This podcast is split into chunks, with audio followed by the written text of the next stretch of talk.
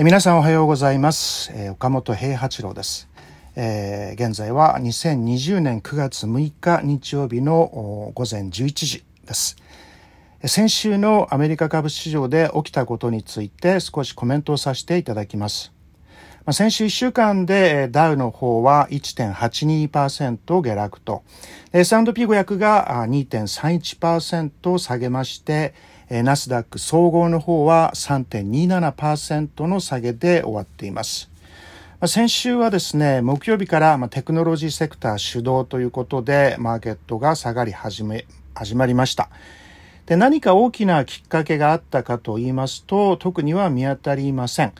まあ、強いて言うならばですね、まあ、マーケット全体的に調整なくして上がり続けてきたということがありますので、まあ、テクニカルな調整があったということだと思います。えー、例えば RSI を見ましてもかなり overbought の領域に入っていました。ただですね、先週金曜日に出たニュースです。これはイギリスの Financial Times 紙が最初に報じましたが、ソフトバンクが先月40億ドル分の GAFA 系の銘柄プラスのout of the money のコールオプションを買っていたという話が出ました。まあ、かなりレバレッジをかけて、えー、まあ、 GAFA 系の銘柄を speculative に買っておったということなんですけれども、まあ、あの、それの売却があったということなのかもしれません。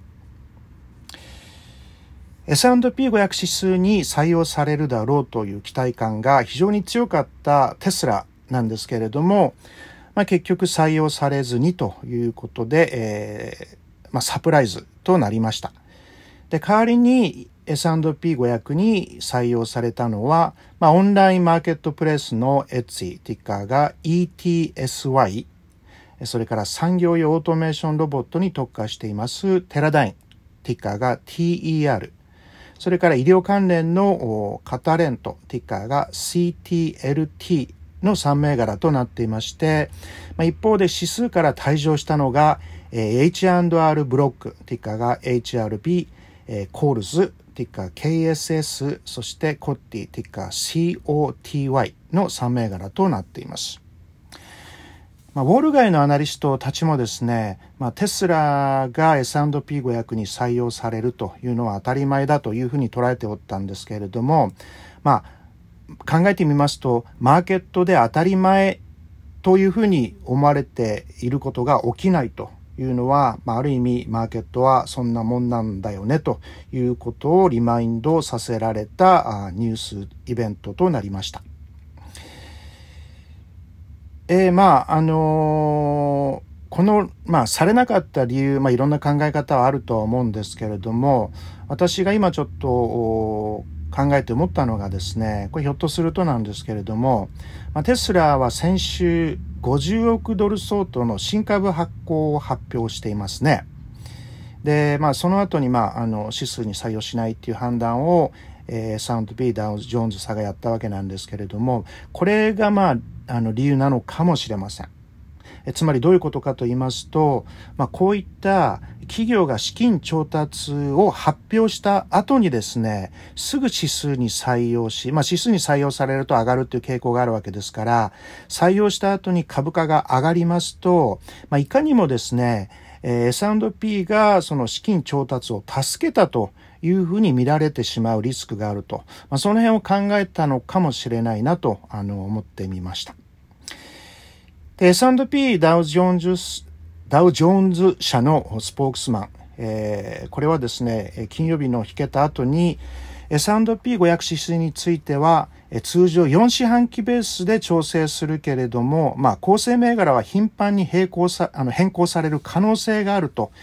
いうふうに電話インタビューで答えています。ということもありまして、まあ、今後テスラがですね、S&P500 に絶対採用されないということではありません。でテスラについて、え、次のカタリストなんですけれども、これは9月22日に予定されています、えー、テスラ主催のバッテリーデーということです。で、このバッテリーというのはですね、通常 EV 車のコストの中で最も値段が高いパーツとなっています。で、このバッテリーのコストなんですけれども、毎年23%下がっているということなんですが、えー、このバッテリーデーでですね、テスラは、えー、バッテリーの製造キャパシティですとか、まあ、バッテリーの信頼性について、えー、まあ、あの、ポジティブな何か発表するかもしれないというふうに思っています。えー、このバッテリーで9月22日となります。えー、そうですね。あと、他にお伝えできることと言いますと、えー、先週8日で、あ、先週ですね、あの、発表になりました。これは8月の ISM の製造業指数と非製造業指数なんですが、えー、それぞれ56.8、えー、と56.9と、まあ、引き続き50を超える強い数字を発表しています。まあ、今まで株価が強いというのは、まあ、こういった強い数字にサポートされてのことではないかというふうに思います。えー、先週ですね、あ、昨日ですね、私のツイッターの方で、えー、皆さんに、えー、誰に大統領になってもらいたいですかというアンケートを行いました。1167名の皆さんに回答いただきました。まずどうもありがとうございました。で、トランプさんが良いという方が81%。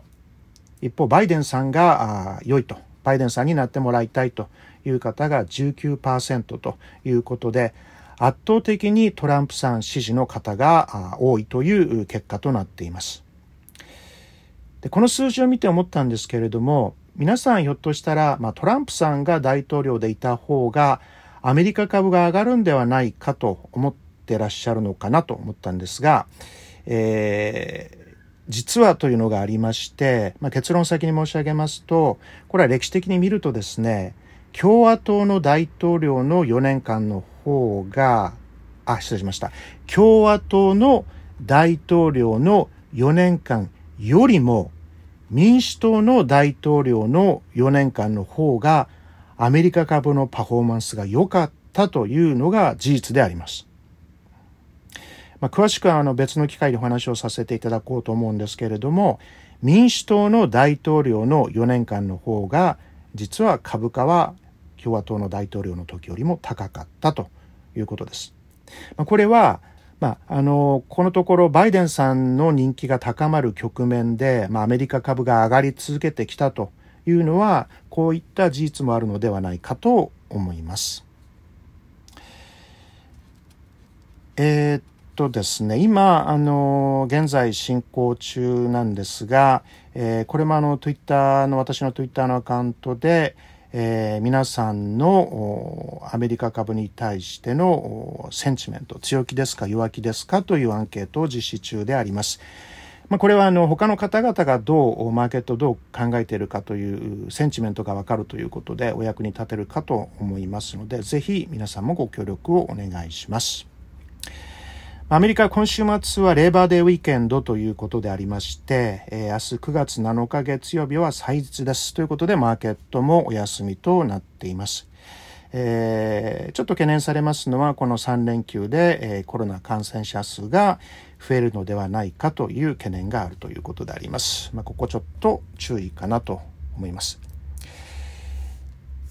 ということで、えー、マーケットコメントをお伝えしました。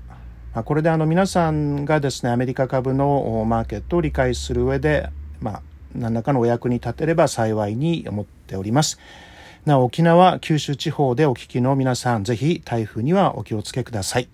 以上、岡本平八郎がお伝えいたしました。